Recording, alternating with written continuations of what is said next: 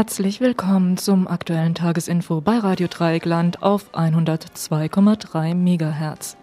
In der heutigen Sendung geht es nicht um den Krieg der Sterne, wie das eben gehörte Musikstück vermuten lassen könnte, sondern um den Krieg und Terror hier auf diesem Planeten. Beginnen werden wir mit Ausschnitten aus einer Veranstaltung mit dem Titel Kriegserklärung zu Militarisierung und Krieg in Afghanistan. Die Podiumsdiskussion mit Günter Jakob, Klaus Teweleit und Katja Dievenbach hat bereits im Dezember in Freiburg stattgefunden. In den kommenden 30 Minuten senden wir den Wortbeitrag der Journalistin und Autorin Katja Diefenbach. Katja Diefenbach beschäftigt sich darin mit dem Thema Sicherheit. In der zweiten Hälfte des heutigen Tagesinfos geht es ebenfalls um das Thema Krieg, genauer um das Thema Militärsteuerverweigerung. Hierzu haben wir Mechthild Eisfeld eingeladen, die am kommenden Montag gegen das Finanzamt Freiburg prozessieren wird. Doch jetzt erstmal Katja Diefenbach zur Ausweitung des Sicherheitsdispositivs nach den Anschlägen vom 11. September. Ja,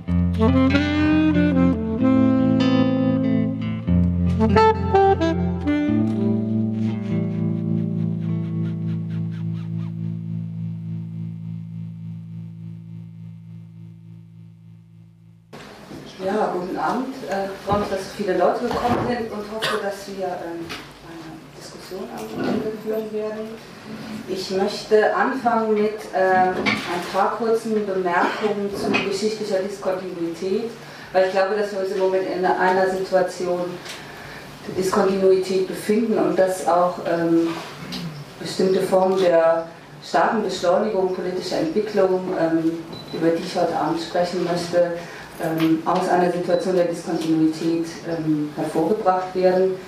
Die Diskontinuität ist eine Art äh, Rand der Verhältnisse, von dem aus Sie eine starke Beschleunigung und Veränderung erfahren können.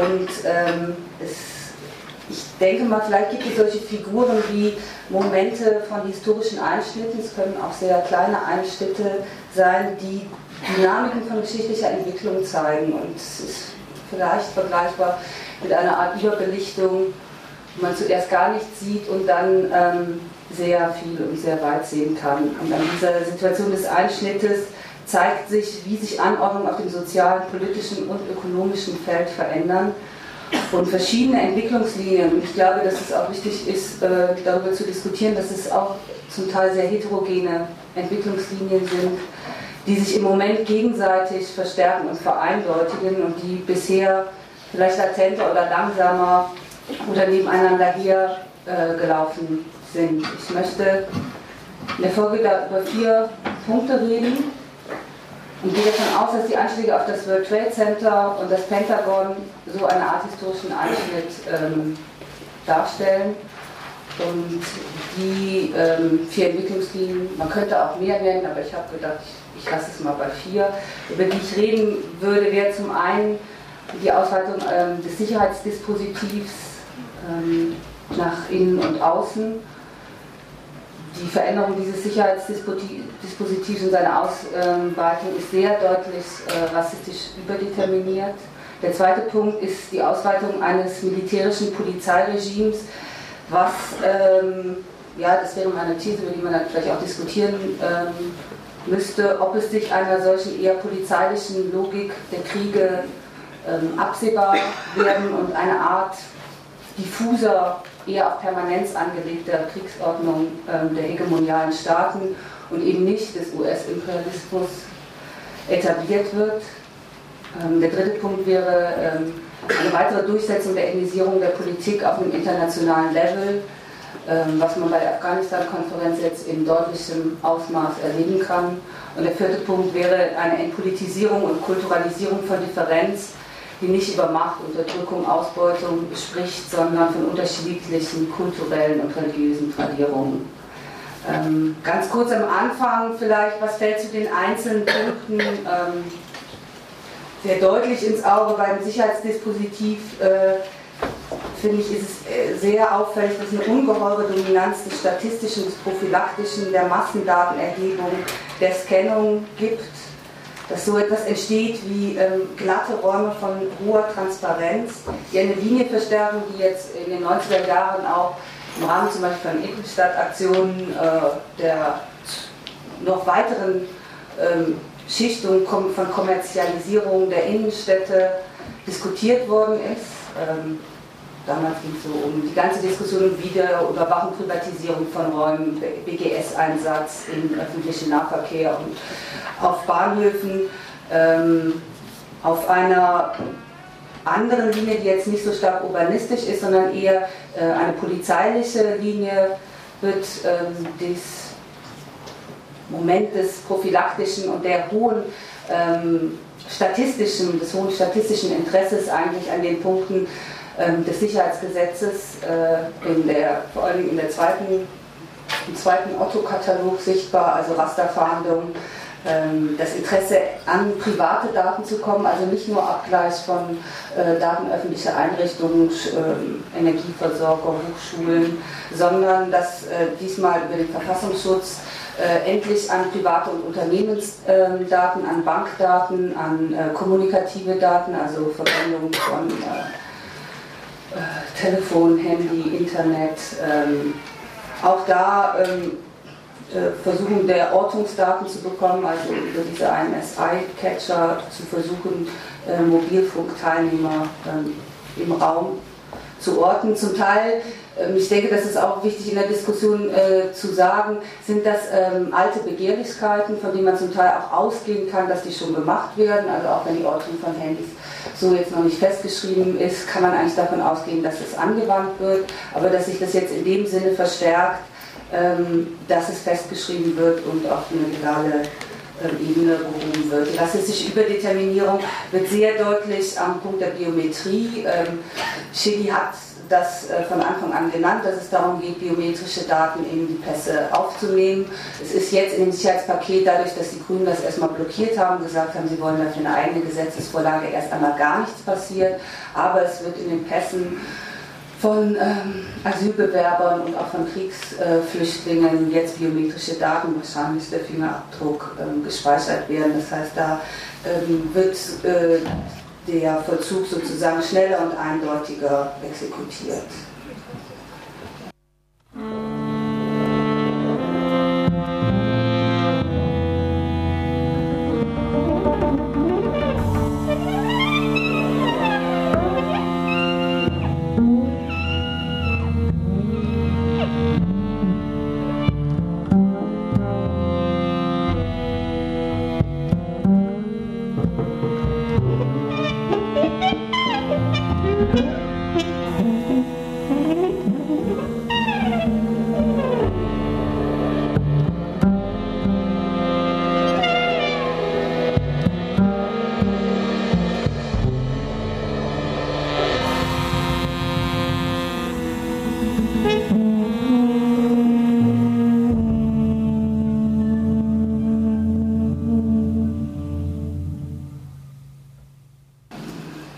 Zweite Punkt ähm, zur Ausweitung eines eher Poli einer polizeilichen Logik ähm, gehorchenden Militärregimes wäre meine These, dass sich vielleicht zwei Stränge von Kriegskonzeptionen im Moment ausweiten und normalisieren werden. Und ähm, zum einen eine Kriegsform, die äh, während der Endphase der Dekolonialisierungskriege ausgebaut worden ist, also Low Intensity Warfare, der hauptsächlich gegen Guerillagruppen in Lateinamerika ähm, gemacht worden ist und der sogenannte War on Drugs, der seit Anfang der 70er Jahre von den USA ähm, auch mal hauptsächlich in Lateinamerika ähm, ein, aus, ausprobiert, einstudiert, getestet und angewandt wird.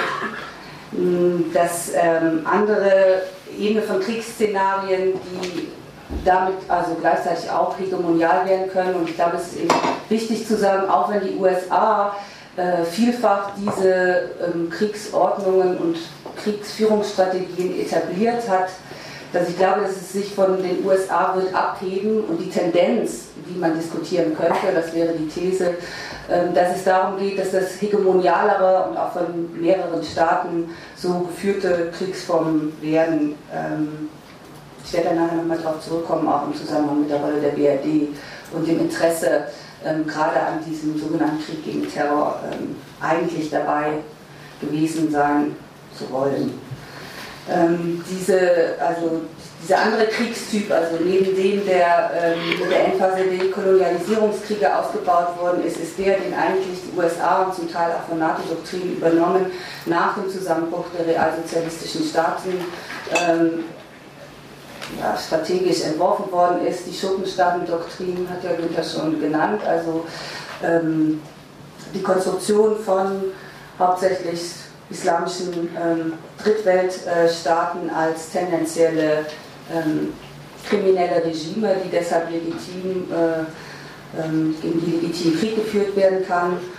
Und das andere ist immer wieder in der letzten Zeit von den USA in Kriegsdoktrinen genannte mögliche Kriegsführung äh, gegenüber Russland und China. Und auch interessanterweise, deshalb ähm, möchte ich so auf so einen Moment der Diskontinuität hinaus, das hat ja jetzt Günther eben auch schon angesprochen, ähm, hat die Situation dieses Einschnitts dazu geführt, dass zum Beispiel diese Option sich im Moment sehr, sehr deutlich wieder verschließt. Und es geradezu darum geht, an die ähm, Interessen und Situationen von ähm, China und Russland anzudocken, weil es darum geht, sie in eine kriegerische Allianz mit einzubinden und solche sozusagen Strategien äh, um Ölreserven im Kaspischen Meer oder über Bereiche im südchinesischen See mit Russland oder China in militärische Konflikte zu treten, sind sozusagen wieder in eine sehr latente Linie ähm, abgetaucht. Ähm,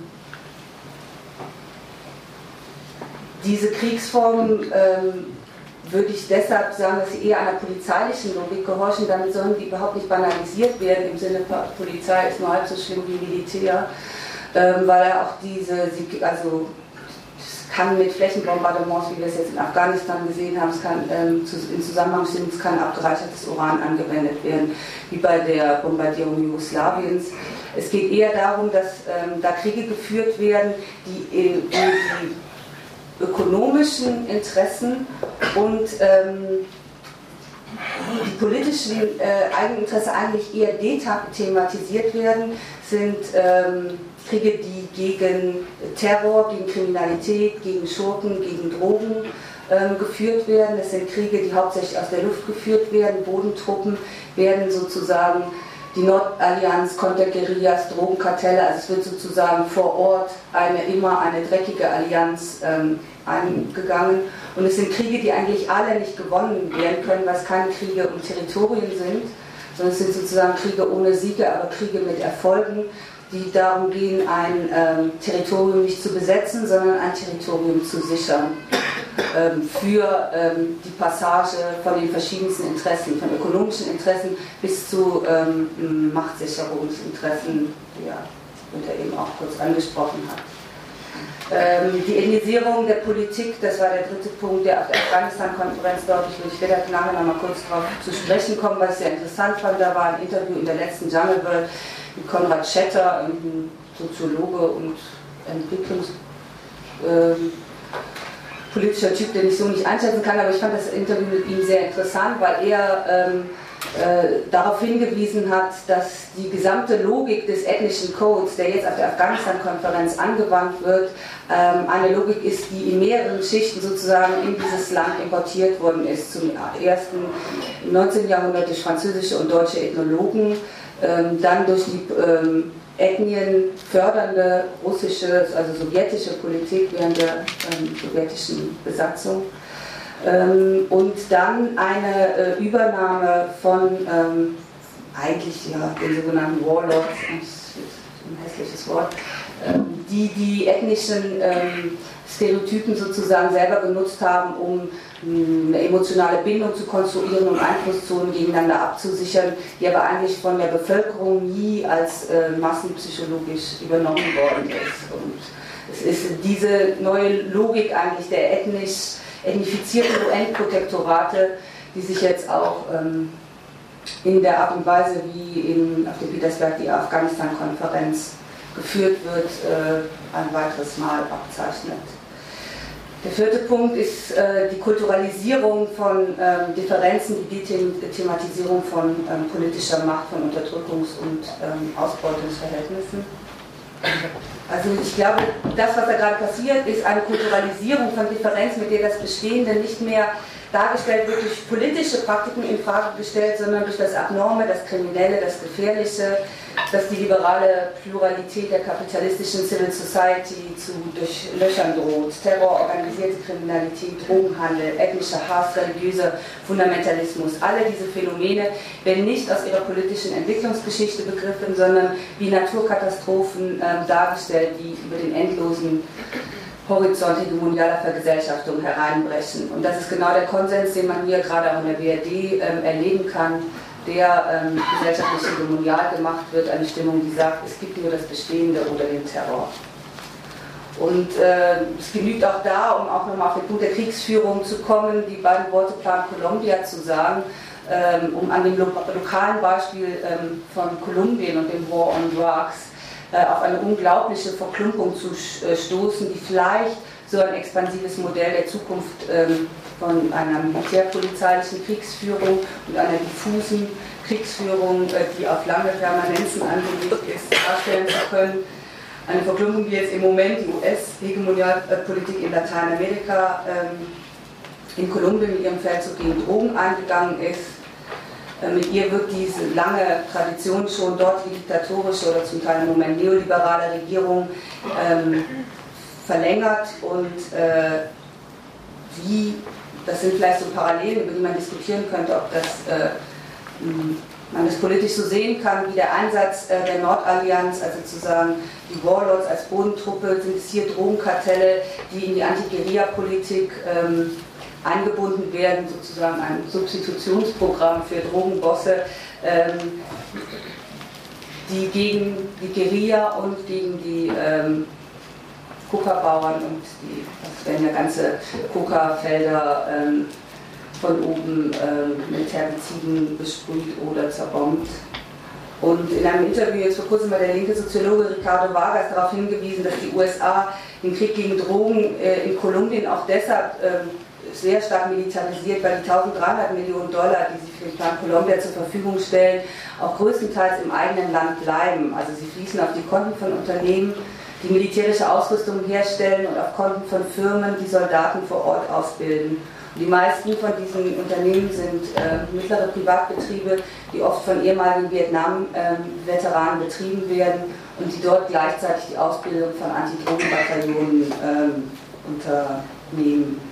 In dem Sinne könnte man zum Beispiel von der Warlordisierung der ähm, ökonomischer, mittelständiger Betriebe in den USA sprechen, weil das Problem, was ich manchmal mit dem Wort Warlord habe, das ist immer so die aus der fernsten Ferne in afrikanischen Staaten irgendwelche schlimmen Bandenchefs ähm, damit gemeint sind. Ja, aber auch mit dieser Bezeichnung des Warlords wird ja versucht, eine starke Distanz oder so der eigenen äh, Liberalität, auf die man dann, der, des Warlords, das sind immer ähm, die anderen. Und deshalb benutze ich diesen Begriff nicht so gerne. Und ich wollte ihn jetzt mal gerne auf die USA anwenden.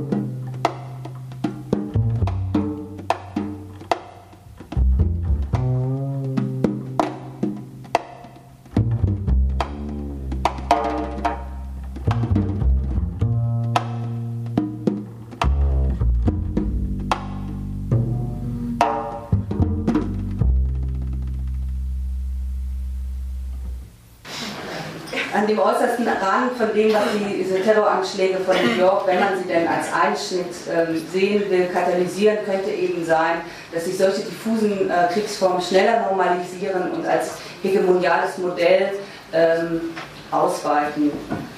Ähm, es handelt sich um Kriege, äh, die ihr politisches und ökonomisches Ziel gerne gegenüber humanitären und ethischen Rechtfertigungen äh, dethematisieren und die nicht zu gewinnen sind und eher eben auf Permanenz und äh, militärisch-polizeiliche Bestimmungen angelegt sind. Ähm, die Anschläge in New York und äh, Washington hatten eine eigene ähm, reaktionäre Aktivität. Also da ist ja kurz schon darauf eingegangen, ähm, was sie katalysieren und ähm, weshalb ich sie als Einschnitt auch bezeichne, ist, dass sie eine ganz riskante politische Situation von hoher Geschwindigkeit ähm, herstellen und das gesellschaftliche Feld in verschiedenen Staaten gleichzeitig nach rechts äh, verändern. Und für eine theoretische Diskussion würde ich eben vorschlagen, darüber zu sprechen, dass sie vielleicht eine plötzliche Materialisierung dessen zeigen, was in den letzten Jahren versucht worden ist, als kapitalistisches Empire zu beschreiben. Also eine allmähliche und tendenzielle Passage zu einer Immanenz des Kapitalverhältnisses, in deren Verlauf die Gesellschaften zeitlich, räumlich, ökonomisch eher enger zusammenrücken ohne, äh, und stärker miteinander verbunden sind, ohne dabei gleichförmiger zu werden. Die Linie des Kapitals wäre dabei eine überdeterminierende Linie, die ältere Herrschaftsformen ähm, ja, ähm, überformt, ohne diese auszusetzen. Dabei verändert sich das Innen- und Außenverhältnis Mehr und mehr wird das Außen zu einem eingefalteten Innen. Antagonismen, Widersprüche und Differenzen beginnen sich in den Poren des kapitalistischen Empires zu artikulieren. Und diese Ineinanderschachtelung von dem, was man mal als Zentrum und Peripherie bezeichnet hat, ist ungeheuer asymmetrisch. Also ich glaube, das ist zum Teil zum Beispiel eine theoretische Gefahr dieser Empire-Theorie, dass äh, zu stark von der Homogenisierung des Raums oder der gesellschaftlichen Anordnung ausgegangen wird und dass man, glaube ich, immer ziemlich genau darauf bestehen muss, dass es um, um eine unglaublich asymmetrische äh, Homogenisierungsfigur geht, ähm, dass das Empire so etwas ist wie eine doppelte Tendenz, also eine steigende Homogenisierung bei einer gleichzeitig steigenden Heterogenisierung. Und aus dieser Perspektive möchte ich jetzt auch mal kurz über den politischen Islam reden, weil wir auch vorher schon diskutiert haben über das äh, aufsteigende Islamkennertum. Ähm, wenn man davon ausgeht, ich halte es jetzt relativ wahrscheinlich, dass militararistische Gruppen des politischen Islams diese Anschläge ausgeführt haben, ähm, würde ich vorschlagen, darüber zu reden, dass der politische Islam selber ein Ausdruck dieser Homogenisierungs- und Heterogenisierungsbewegung innerhalb eines kapitalistischen Empires ist. Es ist klar, dass man gar nicht von dem politischen Islam reden kann, weil er in unterschiedlichen Ländern äh, sehr unterschiedlich ist, weil es in den äh, politischen islamistischen Bewegungen selber ähm, Differenzen und Konkurrenzen und so weiter.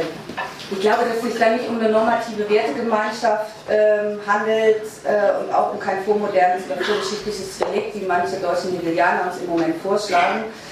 Ähm, ich glaube, dass der politische Islam eine spätmoderne Antwort auf das Scheitern der Dekolonialisierung genau im Rahmen dieser fucking kapitalistischen Realität ist und man ihn vielleicht eher als eine Art äh, reaktionärer, neoliberaler Protestbewegung beschreiben könnte, die einen ganz bestimmten neuen patriarchalen Klassenkompromiss anzeigt, nämlich den, ähm, dass äh, eine allmählich entstehende islamistische ähm, Bourgeoisie, die Interesse hat gegenüber den industriellen Vertretern der nachholenden Industrialisierung, die seit den 70er Jahren im, äh, im Nieder Niedergang begriffen ist, äh, selber ihre Hegemonie als neoliberale Unternehmer anmelden wollen, die einen Kompromiss eingehen mit genau dem hauptsächlich männlichen Teil der Subalternen, die mit dem Scheitern der nachholenden Industrialisierung an die Ränder dieser zusammenbrechenden Ökonomie also abgedrängt sind, also informelle Ökonomien. Ähm,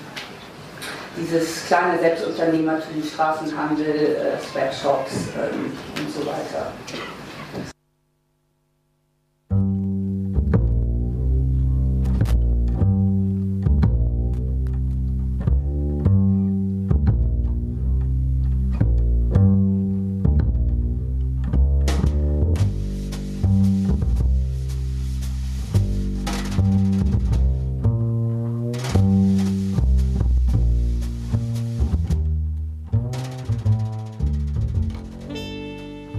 Das war Katja Diefenbach zur Ausweitung des Sicherheitsdispositivs nach den Anschlägen vom 11. September. Nach einer kurzen Musikpause geht es weiter mit dem Thema Militärsteuerverweigerung. Im Studio begrüßen wir dann Mechthild Eisfeld, die am kommenden Montag gegen das Finanzamt Freiburg prozessieren wird.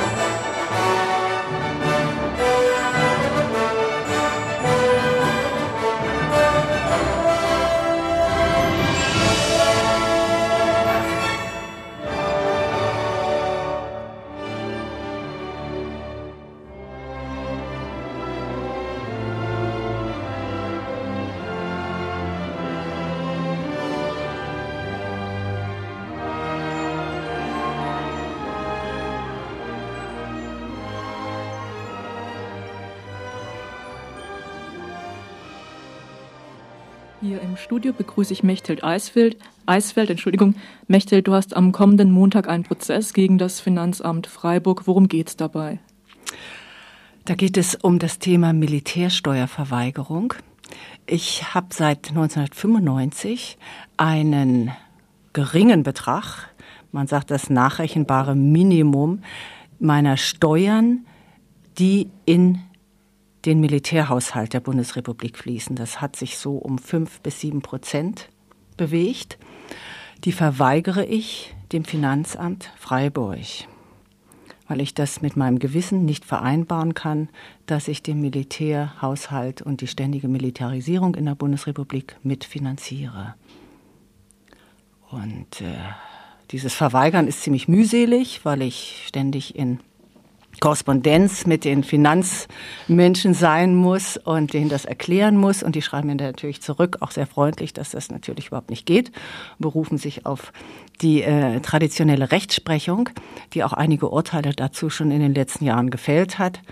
Und letztlich muss ich es irgendwie zahlen und äh, meistens durch Pfändung. Dann kommt jemand ins Haus und ein Mensch, den ich dann auch noch ein bisschen ins Gespräch ziehen kann, die sich immer als sehr freundlich entpuppen und der nimmt mir dann den Betrag ab. Aber es handelt sich um geringe Beträge. Also das ist seit 95 mhm. so, dass du jedes Jahr bei der Steuererklärung praktisch diesen ähm, diesen Schriftverkehr dann mit der mit dem Finanzamt ausfichst und das endet dann immer mit dem Gerichtsvollzieher, der dann kassieren kommt. Mhm. Also es ist so, dass ich ja ähm, Vorauszahlung machen muss als Freiberufliche, drei, äh, viermal im Jahr und beim letzten Mal ziehe ich dann äh, einfach den Betrag, fünf Prozent der gesamten Jahressumme ziehe ich ab.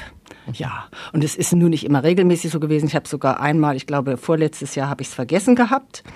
Und äh, es kam auch nicht immer der Gerichtsvollzieher, weil zwischendurch ich auch mal was wiederbekam, rückerstattet bekam vom Finanzamt. Und dann haben die natürlich das gleich einbehalten. Also ich konnte das nicht immer so, so wunderbar damit Fändung äh, ausklingen lassen. Es gibt ja das Netzwerk Friedenssteuer bereits seit 1983 in Deutschland. Mhm. Was hat dich dazu bewogen, 95 anzufangen, eben diese Militärsteuer zu verweigern? Gab es da einen bestimmten Anlass? Ja, das ist eine gute Frage. Ich war vorher ähm, nicht selbstständig. Äh, und war mit meinem Mann finanziell veranschlagt worden, habe dann ein paar Jahre äh, ganz wenig verdient und habe das vielleicht auch noch ein bisschen verschlafen Jedenfalls, ich glaube, ab 93 war ich überhaupt Selbstständige und äh, 95 wurde mir denn das klar, dass ich das gerne mal machen würde. Und ich glaube, ich brauchte auch noch einen kleinen Anlauf, weil ich wusste, dass es ziemlich viel bürokratische Arbeit ist, wenn man sich einmal in diesen Prozess reinbegibt, also in diesen Verweigerungsprozess. Könntest du was zu der Geschichte erzählen, die Entstehungsgeschichte dieser Militärsteuerbewegung, wo es die Militärsteuerverweigerungsbewegung. Mhm. Erstens, mhm. ist es mhm. eine Bewegung? Wo kommt sie mhm. her? Welche Geschichte hat sie? Das ist, das ist eine schöne Frage. Es gab, ähm, also die Geschichte, ich weiß es jetzt nicht, in 1983 war das der erste Mensch, der sagte, ich will das eigentlich nicht mehr zahlen, ich möchte das probieren, wie das, wie mhm. das laufen kann, wenn ich den Anteil äh, Milit äh, Steuern, die nachweislich in den Militärhaushalt fließen, verweigere. Und daraus ist dann langsam ein richtiges Netzwerk geworden. Ich glaube, ja, sicher wohl äh, 1990 mit dem Golfkrieg. Da gab es, nein, 91. Januar 91 war der Golfkrieg, begann er. Und äh, da war wohl äh, so eine richtige neue Bewegung. Da wollten sehr viele das in Anspruch nehmen. Und da ist auch ist eigentlich ein neues Netzwerk entstanden. Vorher hat es sich ein bisschen anders genannt. Und der eigentliche Vorläufer dieser Steuerverweigerungsbewegung ist ein Amerikaner, Thoreau nennt er sich, der hat um die Mitte des 19. Jahrhunderts, also 1800 und etwas, also 50 und etwas, hat er sich, äh, hat er äh, Steuern verweigert, als die USA in den Krieg mit Mexiko eingetreten sind, um sich äh, dann Land zu besorgen. Und das haben sie ja dann auch bekommen. Äh, also die, das äh, Tex, Texas, Kalifornien, das haben sie alles erkämpft gegen Mexiko. Und äh, da hat er sich geweigert zu zahlen und hat auch eine ganz große Literatur darüber, äh, auf die sich eigentlich alle äh, wunderbar berufen können. Mm, also so einer der Vorläufer der gewaltfreien Bewegung auch. Und dann berufen wir uns natürlich mit der Gewaltfreiheit als solches auf die großen Vorbilder Martin Luther King und Gandhi. Die haben ja auch immer wieder Steuer, Finanzsachen gemacht, also auch immer da irgendwo verweigert. Bist du denn Einzelkämpferin jetzt ähm, hier in der Region oder in der Stadt oder gibt es andere, die das genauso wie du mhm. machen? Ja, es gibt auch in der Stadt äh, hier äh, in Freiburg Unterstützer, Unterstützerinnen. Es gibt ein Ehepaar Vogt, äh, Christa und Klaus-Martin Vogt, die äh, Apotheker waren und das auch eben, äh, weil sie ja freiberuflich tätig waren oder selber Unternehmer waren, das machen konnten. Die sind auch seit Anfang, seit den 80er Jahren dabei. Und es gibt äh, eine Uta Pfefferle, die dabei ist in Freiburg. Und äh, ja, jetzt äh, sicher noch die eine oder andere Person aus Freiburg, sonst auch einige aus der Nähe, aus der Region. Es gibt ein Südwest-Treffen regelmäßig, alle paar Monate hier in Freiburg. Und ich hätte das Ganze nicht machen können, wenn mich nicht zum Beispiel das Ehepaar Vogt ganz doll mit Rat und Tat unterstützt hätte. Die mussten mich ja erstmal einweisen. Wie geht das überhaupt? Was kommt da auf mich zu? Auf was kann ich mich berufen? Und so weiter. Hm diese Klage, das ist ja wirklich der allerletzte Schritt als Möglichkeit. Aber es gibt ja auch noch für Leute, die jetzt vielleicht nicht so weit gehen wollen, noch andere Möglichkeiten. Was wären das? Was für Möglichkeiten gibt es, äh, die Militärsteuer zu verweigern, die nicht gleich in einen Prozess mündet? Ja, äh, das habe ich ja nun eine Weile lang gemacht. Und äh, ich bin eigentlich da ziemlich frustriert auch äh, worden, weil ich ja auch immer wieder mit den mit paar Finanzbeamten, Beamtinnen zu tun hatte und die sich das schon wussten und na ja und äh, auf die Paragraphen verwiesen. Also äh, das ist eine Möglichkeit, das immer zu wiederholen, aber für mich bleibt das auf einen zu kleinen Kreis beschränkt. Und äh, mit diesem Prozess kann gleich nochmal auf deine Frage eigentlich zurückkommen, aber ich will jetzt gerade nochmal was sagen, was ich bisher nicht gesagt habe. Mit diesem Prozess wollen wir eigentlich auch nochmal wieder eine neue Öffentlichkeit schaffen. Ich sage wir, weil mich ja ganz viele unterstützen. Äh, in Bezug auf eine Gesetzgebung, die das ermöglichen soll, dass dieser, Para, dieser Artikel 4 des Grundgesetzes, der nämlich Gewissens- und Glaubensfreiheit garantiert, äh, und im äh, Unterpunkt 3 sagt, mm, niemand darf gegen sein Gewissen zum Kriegsdienst, Kriegsdienst mit der Niemand darf gegen sein Gewissen zum Kriegsdienst mit der Waffe gezwungen werden. Also, dass da noch ein Zusatz kommt, parlamentarisch abgesegnet irgendwann, niemand darf zum Kriegsdienst mit der, äh, mit der Steuer gegen sein Gewissen gezwungen werden. Also da ist diese Lobbyarbeit äh, in puncto Gesetzgebung, das läuft auch schon seit den 90er Jahren. Und dieser Prozess ist jetzt ja nicht irgendwie äh, ganz, äh, soll überhaupt nicht individuell sein. Es geht um 100 Mark. Das ist lachhaft, ja.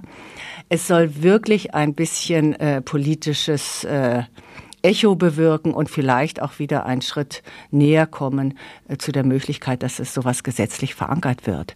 Und andere Möglichkeiten, wenn ihr jetzt, also wenn es Lohnabhängige sind zum Beispiel, die nicht freiberuflich tätig sind, man kann, äh, es gibt eine ganze Reihe von Möglichkeiten. Es haben mal mh, mm, auch viele Menschen Telefongeld verweigert, die Telefonrechnungen nicht bezahlt. Nur das haben sie nicht lange durchge oder jedenfalls einen Anteil abgezogen nicht lange machen können, weil ihnen dann das Telefon sofort gesperrt wurde.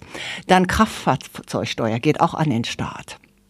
Da ein Teil einbehalten. Ja, nur äh, ist das äh, alles immer sehr mühselig, weil man letztlich doch gezwungen wird, das zu bezahlen, wenn man nicht sein Auto stillgelegt bekommen äh, will.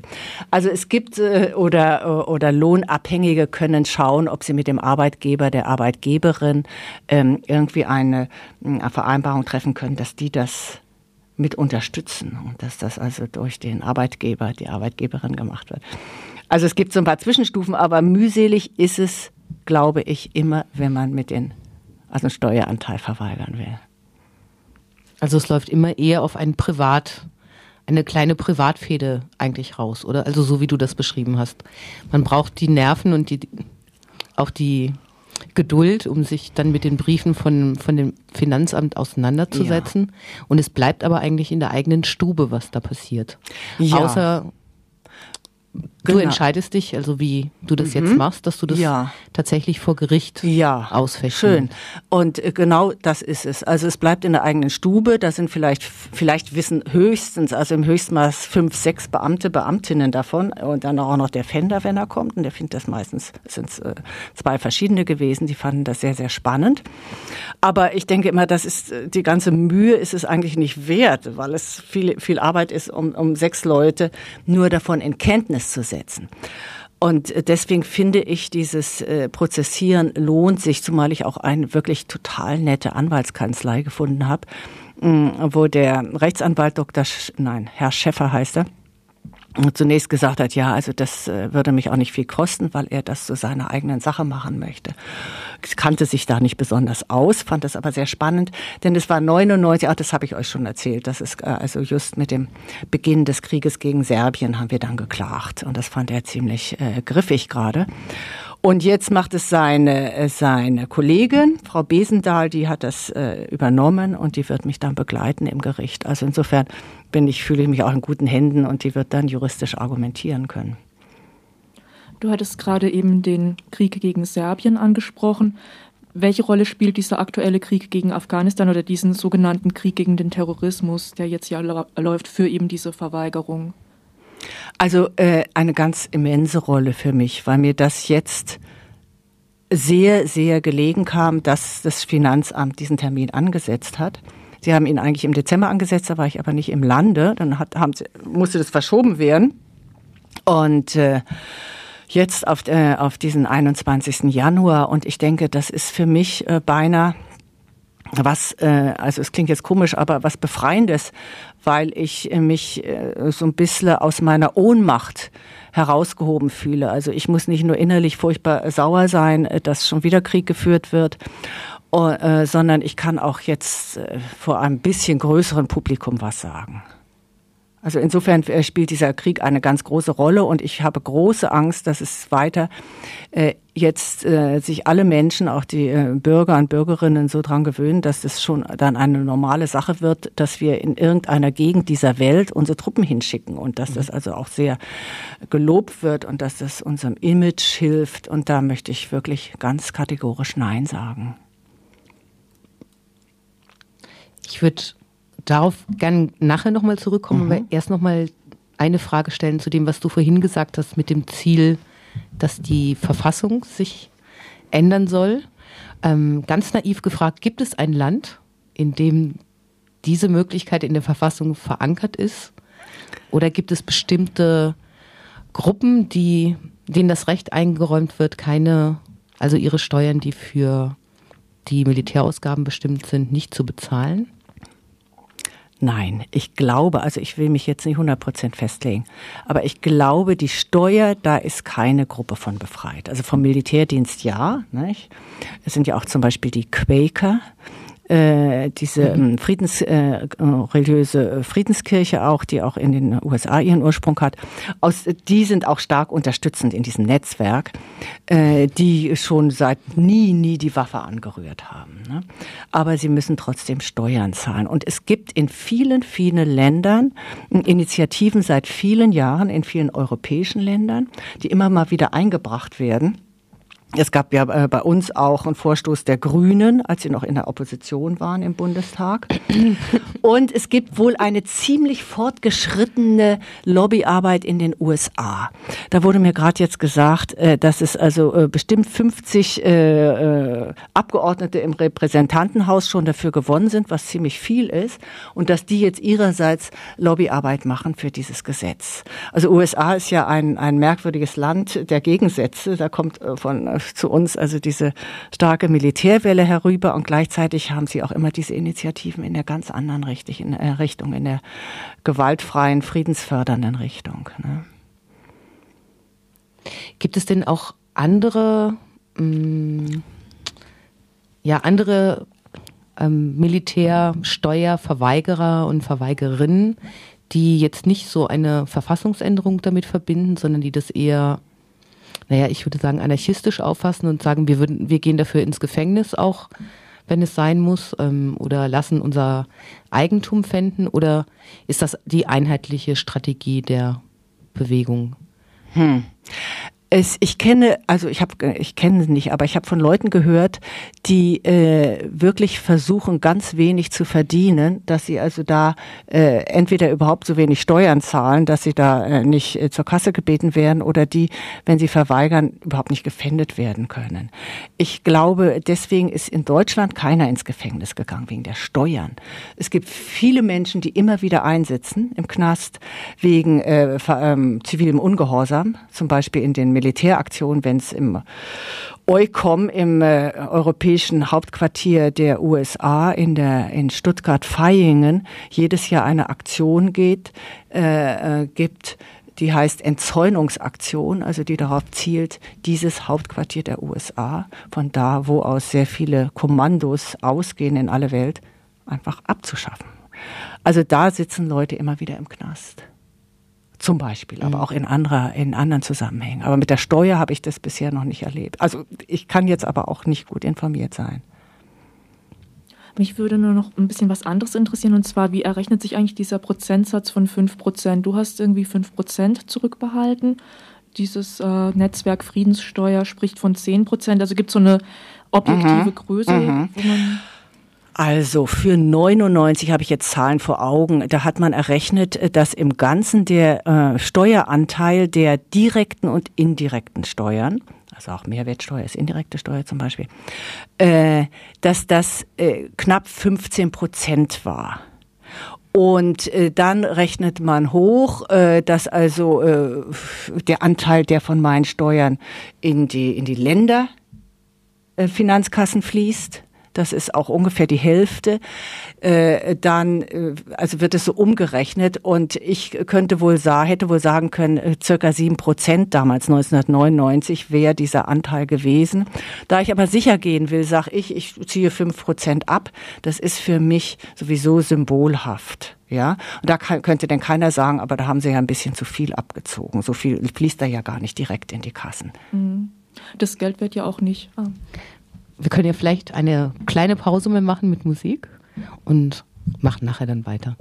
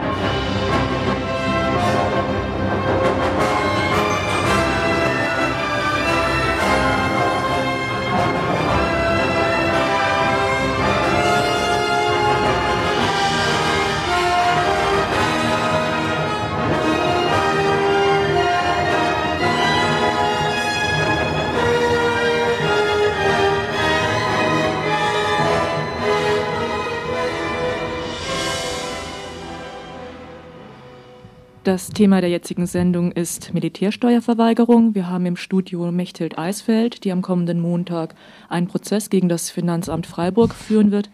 Militärsteuerverweigerung aus Gewissensgründen. Mechthild, was bedeutet es aus Gewissensgründen, dein Motiv? Mhm.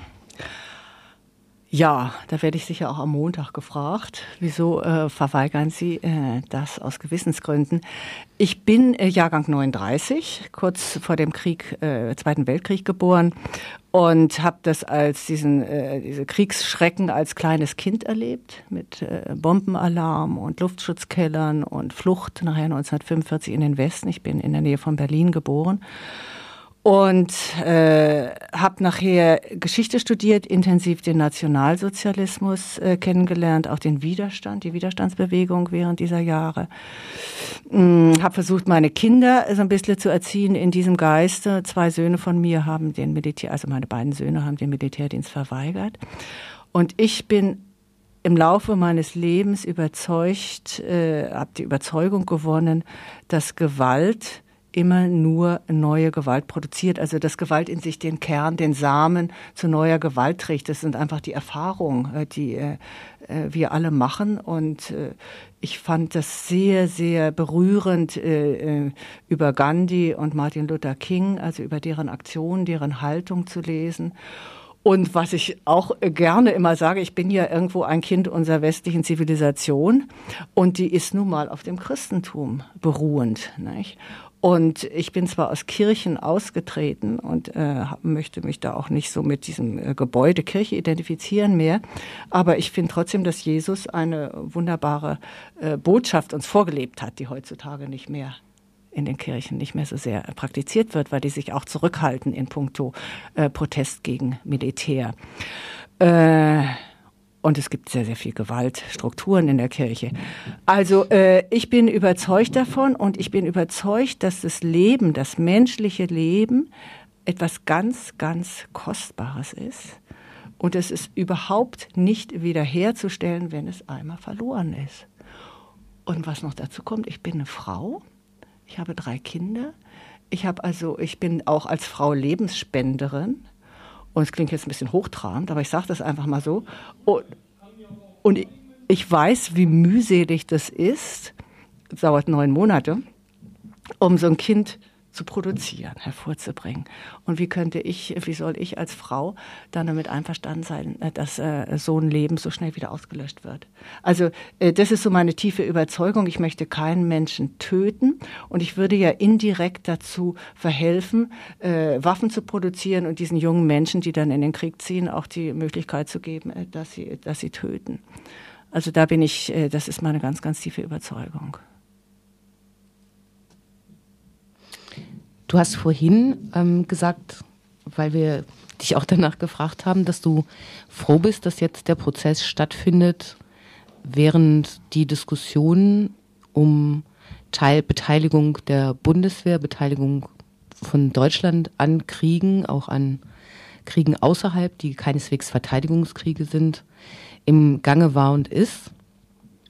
Ähm, wie beurteilst du eigentlich jetzt mal ganz unabhängig von deiner Initiative und von der Friedenssteuerinitiative das, was zurzeit an Haltung zum Krieg, zur Kriegsbeteiligung da ist? Also was, vielleicht kürzer gesagt, wie siehst du die Friedensbewegung gerade? Also was willst du jetzt wissen? Die, äh, meine Haltung zu dem, was jetzt militärisch äh, läuft und die Beteiligung der Bundesrepublik oder wie es was in der Friedensbewegung Was in der Friedensbewegung läuft? läuft. Also da habe ich erlebt, äh, dass sie äh, seit 99 wieder ganz, ganz viel Aufschwung gewonnen hat. Also seit dem Krieg gegen, gegen äh, die Republik Jugoslawien, gegen Milosevic, äh, Serbien und äh, also wo es um den Kosovo ging. Da wohl äh, war in Freiburg ganz, ganz viel los überall sehr viel los. Dann wurde es bisschen ruhiger und jetzt seit dem 11. September ist ja sozusagen wirklich äh, High Life. In Freiburg haben sie, hat sich das Freiburger Friedensforum jede Woche getroffen. Es hatte ganz, ganz großen Zulauf. Sehr, sehr viele Menschen sind gekommen. Sie haben viele Aktionen gemacht. Äh, also äh, das so merkwürdig wie es klingt, das hat der Bewegung wieder großen Auftrieb gegeben. Aber die letzten Jahre davor, es wird immer gesagt, wo ist die Friedensbewegung? Ich finde das ziemlich, äh, mh, ziemlich feige, das auch so zu sagen, denn äh, warum tun die Menschen, die fragen, wo die Friedensbewegung ist, nicht selber was? Und es wurde die ganzen Jahre über sehr, sehr viel getan. Das ist nur nicht so spektakulär gewesen. Immer wieder äh, Schriftliches, immer wieder äh, Stellungnahmen zu irgendwelchen äh, Ereignissen in der Welt oder auch Beschlüssen der Bundesregierung. Also es ist nicht so, dass die gar nichts tun. Ne? Ich möchte wieder eine, eine Frage zurück. ähm, zu diesen Gewissensgründen. Du arbeitest ja seit 91 mit Flüchtlingen, betreust Flüchtlinge aus Kriegs- und Krisengebieten, arbeitest seit 92 als Friedenspädagogin mit dem Schwerpunkt gewaltfreie Ge äh, Konfliktaustragung und Mediation, also Vermittlung in Konflikten und bist Mitarbeiterin der Werkstatt für gewaltfreie Aktion. Das ist jetzt einfach spannend zu sagen, dieses, du behältst die Steuern, die du eigentlich abführen müsstest, durch Einnahmen aus diesen Bereichen ähm, ein, weil es ja ein ziemlich, so ziemlich der krasseste Widerspruch ist, den es überhaupt geben kann. Ja, also da hast du wirklich äh, jetzt ein ganz zentrales Thema angesprochen. Das ist auch äh, eine Argumentation, die vielleicht jetzt bei mir äh, eventuell neu ist in der Bundesrepublik, dass ich wirklich das Geld, äh, das ich dann versteuere, äh, dadurch verdiene, dass ich Anti-Gewalt oder auch Anti-Kriegsarbeit mache. Und ich versuche in meinen Seminaren mit den Teilnehmenden das so zu erarbeiten, äh, die Haltung zu erarbeiten, die auch Methoden der gewaltfreien Konfliktbearbeitung ihnen nahezubringen. Und auf der anderen Seite äh, zahle ich dann äh, in den in den Militärhaushalt ein. Also für mich ist das auch äh, ist das ein Widerspruch in sich und es könnte auch äh, mich unglaubwürdig machen. Also ich äh, brauche das vor mir selber, dass ich da wirklich äh, das offen öffentlich bekunde, dass ich das nicht machen möchte. Und vielleicht brauche ich das auch äh, vor meinen Teilnehmenden von den Kursen. Ne? Ich finde, das war ein ziemlich gutes Schlusswort. Wir sind auch leider gleich am Ende unserer Sendung. Eine Frage habe ich noch. Wann und wo findet der Prozess am Montag statt? Denn der ist ja sicher öffentlich und ich wünsche dir viele Zuhörerinnen und Zuhörer. Ja, danke. Deshalb solltest du das nochmal sagen. Ja. Langsam so, dass es alle. Ja, also Montag, den 21. um 9 Uhr, also zu früher Morgenstunde. Im Finanzgericht Freiburg in der Gresserstraße 21, das ist in der Oberau, nicht weit von der Ganterbrücke.